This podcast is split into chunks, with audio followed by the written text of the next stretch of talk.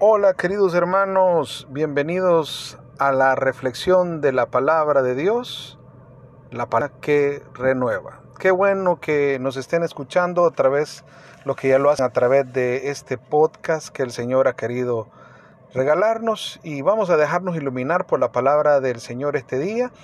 Hoy hacemos un paréntesis en el Evangelio de San Lucas y nos vamos al Evangelio según San Mateo, capítulo 18, leeremos del versículo 1 al 5 y luego el versículo 10.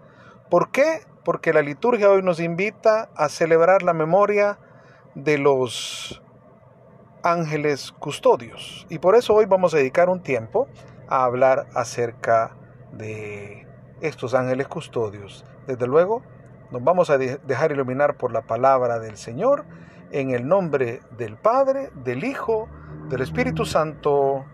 Amén.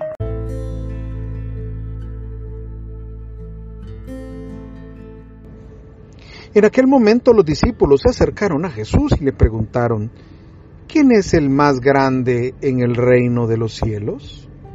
Jesús llamó a un niñito, lo colocó en medio de los discípulos y declaró, en verdad les digo, si no cambian y no llegan a ser como niños, nunca entrarán en el reino de los cielos.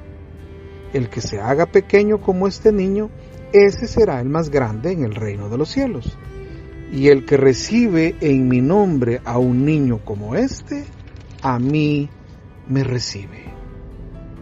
Cuídense, no desprecien a ninguno de estos pequeños, pues yo se lo digo, sus ángeles en el cielo contemplan sin cesar la cara de mi Padre del cielo. Palabra del Señor, gloria y honor a ti, Señor Jesús.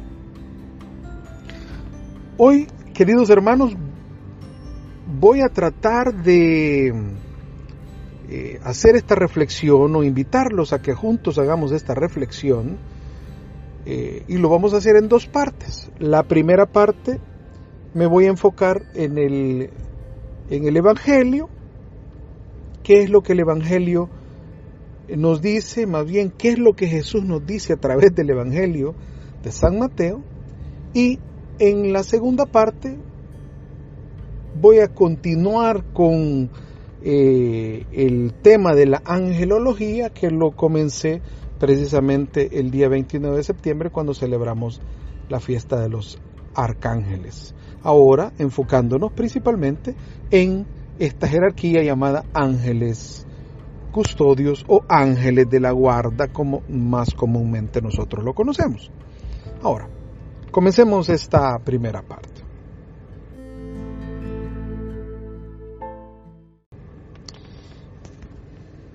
Muy particularmente en esta semana, hemos, la palabra de Dios nos ha estado regalando algunos temas eh, especiales para aquellos que en algún momento hemos decidido seguir a Jesús.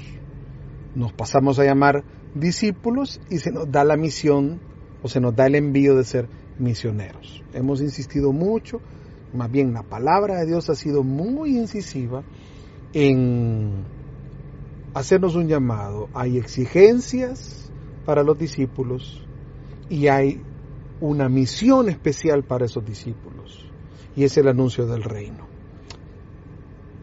Esta porción, aunque es tomada hoy de San Mateo y no de San Lucas, también va por esa línea porque eso es uno de los puntos más preponderantes en el ministerio de Jesucristo.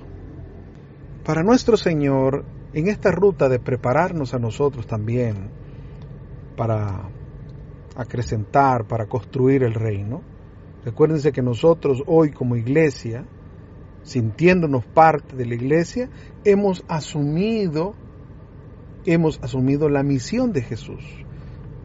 Jesús insistentemente, sobre todo en el Evangelio de San Juan, comunica que Él ha venido a hacer la voluntad del Padre ha venido a comunicarnos.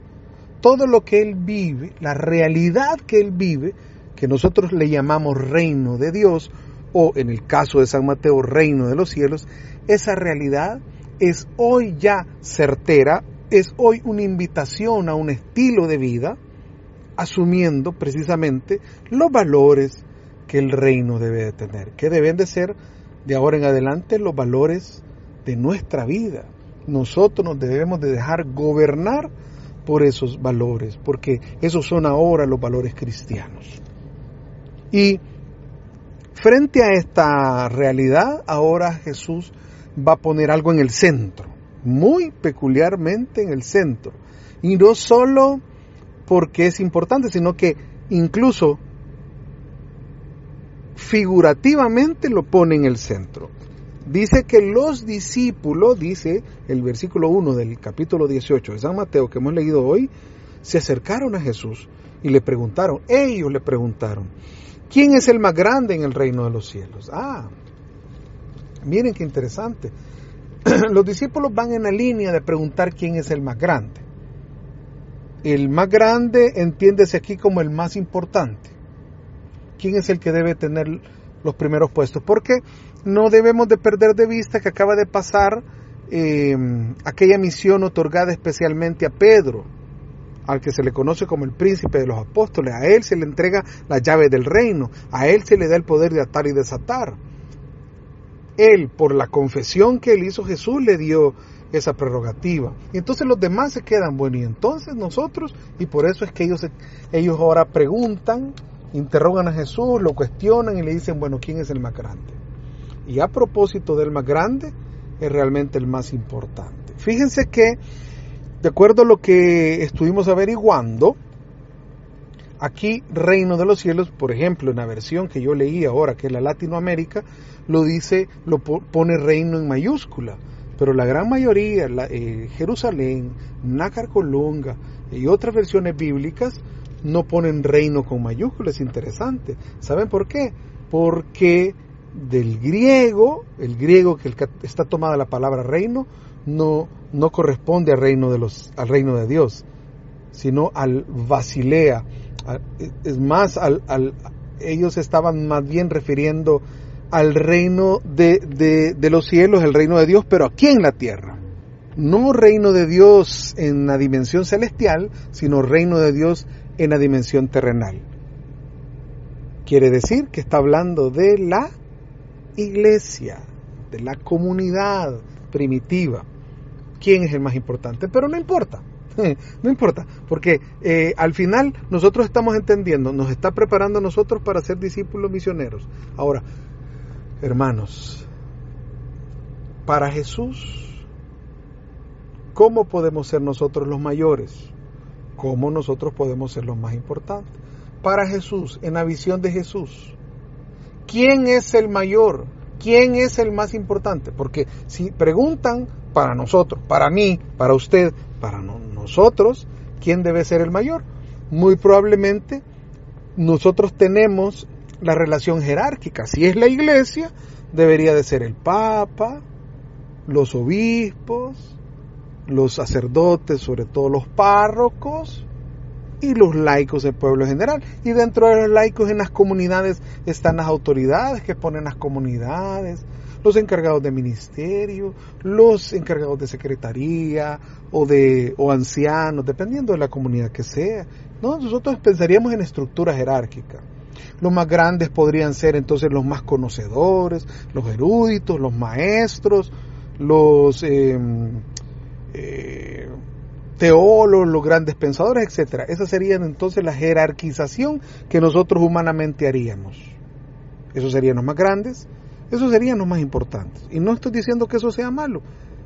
El asunto es que en el reino de Dios, y así debe ser en la iglesia, es totalmente opuesto a lo que en la sociedad, el mundo y en nuestra manera de pensar es. A ver, ¿por qué digo esto? Fíjense bien lo que Jesús responde.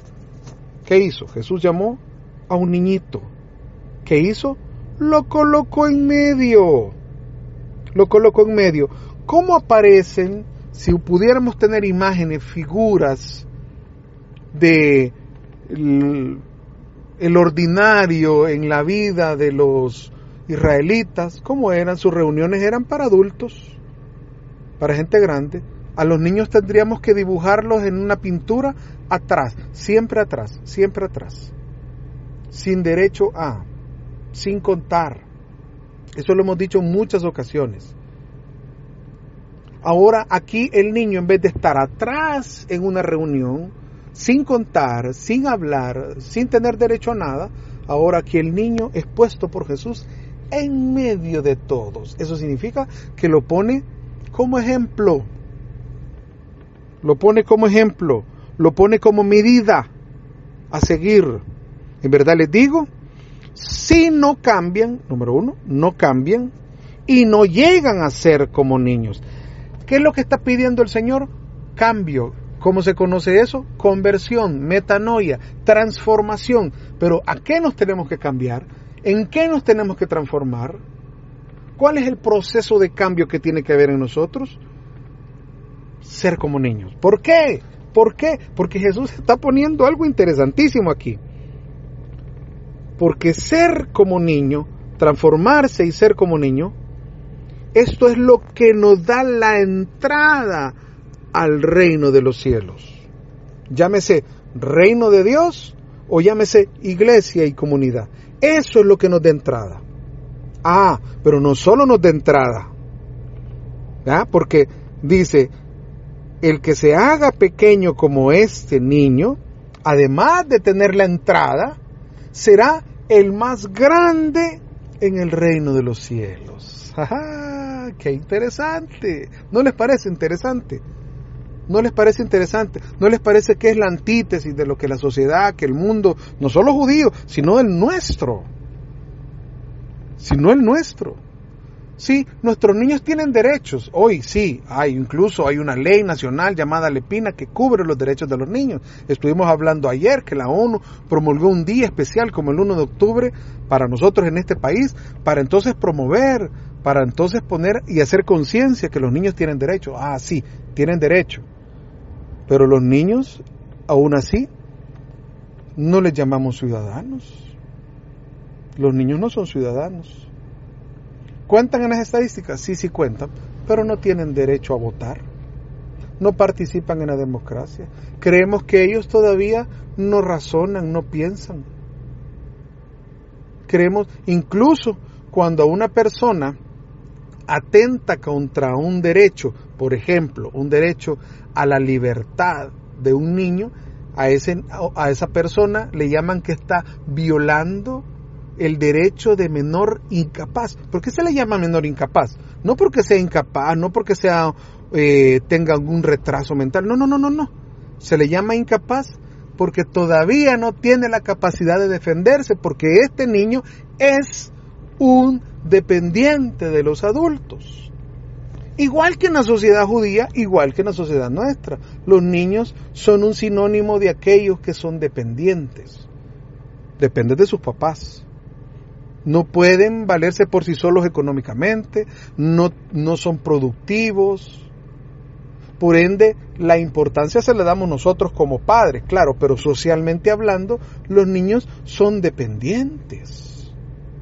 Y aquí es donde radica la fórmula secreta para entender por qué para Jesús el ser como niño, el transformarse y cambiar para ser como niño es uno, la puerta de entrada al cielo y número dos, es la manera como ser grande. Porque la pregunta de ellos es ¿quién es el más grande? Ah, bueno, el más grande es este pequeño. ¿A quién es el más importante? El más importante es como este que no cuenta, como el niño. Esa es la fórmula. La sencillez, la humildad, la dependencia. ¿De quién? De Dios. ¿Quién es el más importante? El que sirve, el que se pone abajo para servir. ¿Quién es el más grande? El más pequeño. La antítesis. ¿Se dan cuenta? Esa es la manera que Jesús nos está enseñando hoy. De esa manera es como nosotros tenemos que ser dentro de nuestra iglesia, dentro de la comunidad y en nuestra vida ordinaria no buscar prerrogativas, no buscar ser lo más importante, no buscar los primeros puestos. Siempre la indicación de Jesús es a esperar, a esperar confiadamente en Él, a, esperar ser dependientes de Él, a intentar no vivir nada más que de lo que Dios nos dé. Eso es ser niño. Eso es ahora lo que también le dice pequeño. También acordémonos de los que ahora son pequeños, porque hay algunos que son tan pequeños que pasan desapercibidos y no necesariamente son niños. Piense, por favor, hermanito lindo, quiénes son pequeños. Algunas veces la persona que tú tienes empleada en tu casa parece pasar desapercibida, ni habla. Bueno, algunas veces ni derecho a hablar tiene. Y pasa desapercibida. Es, ella es una pequeña. Algunas veces las personas que, que vemos en la calle incluso las vemos hasta con desprecio, hasta nos dan miedo. ¿eh? Nos dan no solo un poquito de asco, sino hasta miedo y las vemos de reojo, nos cambiamos de lugar. Esos son los pequeños. De ellos es el reino, hermanos. No solo las prostitutas y los pecadores nos van a adelantar en el reino, sino estos pequeños, ellos, a los que muchas veces vemos de menos y despreciamos. Ellos serán los primeros y ellos serán los grandes. Qué elección más extraordinaria la que el Señor nos da.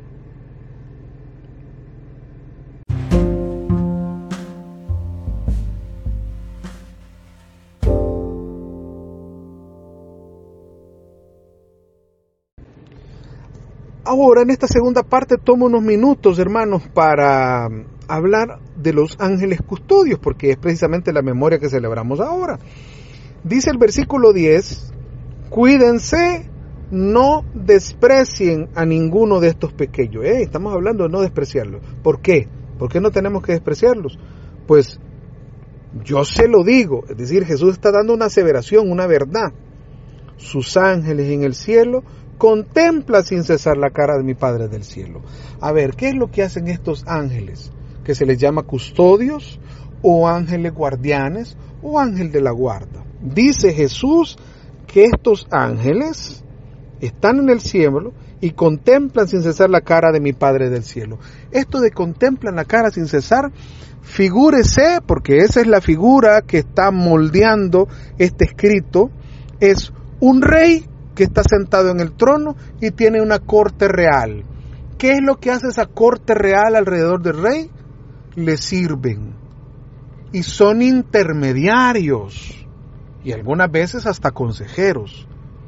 El hecho que diga que está contemplando la faz del Padre es, están viendo al rey, están viendo a Dios, lo contemplan porque están a su servicio. Esos son los ángeles los ángeles, custodios, guardianes, están a su servicio. Ah, pero no solo están al servicio de Dios, sino que tienen una misión, tienen una misión especial.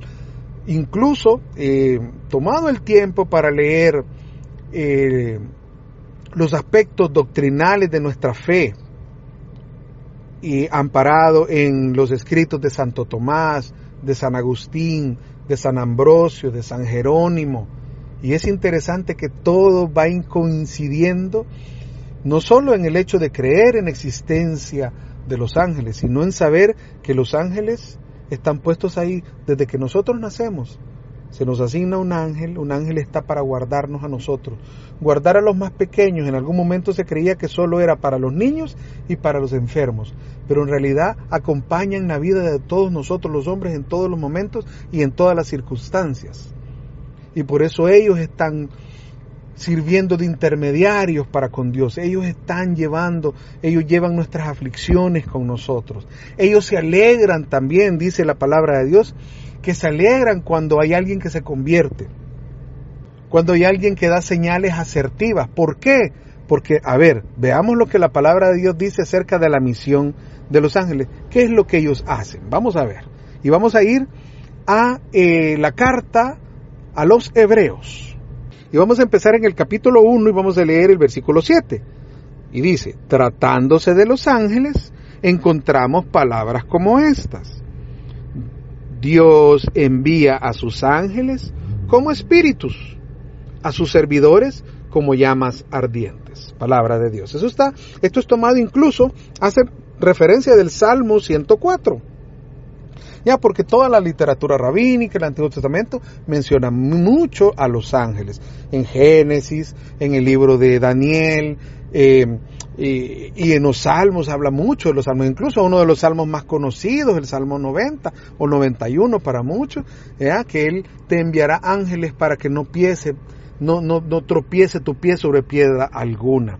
Eso refiriéndose a Jesucristo. Incluso el, este mismo Evangelio de San Mateo dice en los primeros eh, eh, capítulos, cuando Jesús eh, regresa ya después de su de estar en el desierto, de los 40 días en el desierto, dice al final que los ángeles le servían, precisamente porque esa es la misión de los ángeles. La primera misión es ser servidores de Dios. Ellos son servidores de Dios, ellos están al servicio de Dios.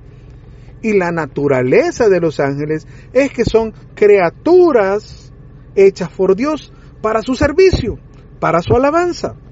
Y son espíritus, no son corpóreos, no son materia, no asumen materia. Hay algunos han llegado y es una larga discusión saber si hacen materia o no, pero aquí es lo importante que dice el libro de Hebreos que son espíritus y son servidores, servidores. Y nos vamos a ir al versículo 14 de este mismo eh, capítulo 1 de Hebreos y dice, pues todos ellos, refiriéndose a los ángeles, no son más que funcionarios espirituales y reciben una misión para bien de los que recibirán la salvación. Palabra de Dios. Entonces la misión es, fíjense, primero, ¿qué son? Seres espirituales, seres celestiales. Segundo, ellos están al servicio de Dios, son sus servidores, lo alaban continuamente, pero tienen funciones específicas. De eso ya lo hablamos cuando hablamos de las jerarquías o las triadas eh, de los ángeles, ¿verdad? Pero además de eso, ellos están cuidando de nuestra salvación, hermanos, en miras a nuestra salvación. Eso es lo que los ángeles hacen, cuidar nuestra salvación. Por eso es que hay alegría en el cielo con los ángeles cuando hay un pecador que se convierte. ¿Por qué? Porque la conversión va en miras a la salvación. Ellos cuidan nuestros pasos. Y cada vez que nosotros andamos en mal paso, cada vez que nos equivocamos, cada vez que nos enfermamos, cada vez que sufrimos, cada vez que nos lamentamos, cada vez que vamos por un camino equivocado, tenemos ángeles que cuidan, hay ángeles que nos guían, hay ángeles que van a estar ahí y pueden usar y pueden moverse alrededor de nosotros. Y otra de las funciones que no quiero olvidar, que así como existen ángeles buenos, digamos, también hay, hay ángeles caídos. Nosotros les llamamos demonios, hay fuerzas demoníacas que están queriendo buscar todo lo contrario, que nosotros no nos salvemos, sino que nos condenemos, que nosotros no busquemos a Dios, sino que nos alejemos de Dios, que nosotros no gustemos de las cosas buenas, sino que nos embadurnemos y nos embriaguemos de las cosas malas. Los ángeles están para eso, porque ellos tienen la potestad para luchar contra las fuerzas demoníacas, las fuerzas del mal. Tenemos ángeles custodios que nos cuidan en, específico, en especial, a uno cada uno, pero también tenemos ángeles en general que, que, que cuidan todo el universo, como oímos de las virtudes que están a favor de los milagros que nosotros que que se nos puedan presentar en la vida, las dominaciones que cuidan a las naciones y las potestades que en algún momento están cuidando de todas las acechanzas del mal. Hermanos, Vuelvo a la misma conclusión de aquel día para recordarles que nosotros tenemos ángeles que nos cuidan. Todo es, todo es, todo esto está puesto por el amor que Dios te tiene a ti. Dios quiere cuidar tu corazón, Dios quiere cuidar de tu vida y por eso envía a sus servidores a que te sirvan a ti. Bendito sea Señor por nuestro ángel. Cuidemos nuestro ángel también, hermanos, cuidémonos nosotros también Cuidémonos acercándonos cada día más nuestro corazón al corazón del Señor. Que el Señor te bendiga. Seguimos escuchándonos. Nos escuchamos el lunes, por cierto. Bendiciones. Y por favor, no olvides, no olvides, no olvides, no olvides. Recuerda que la palabra de Dios es palabra que renueva. Un abrazo.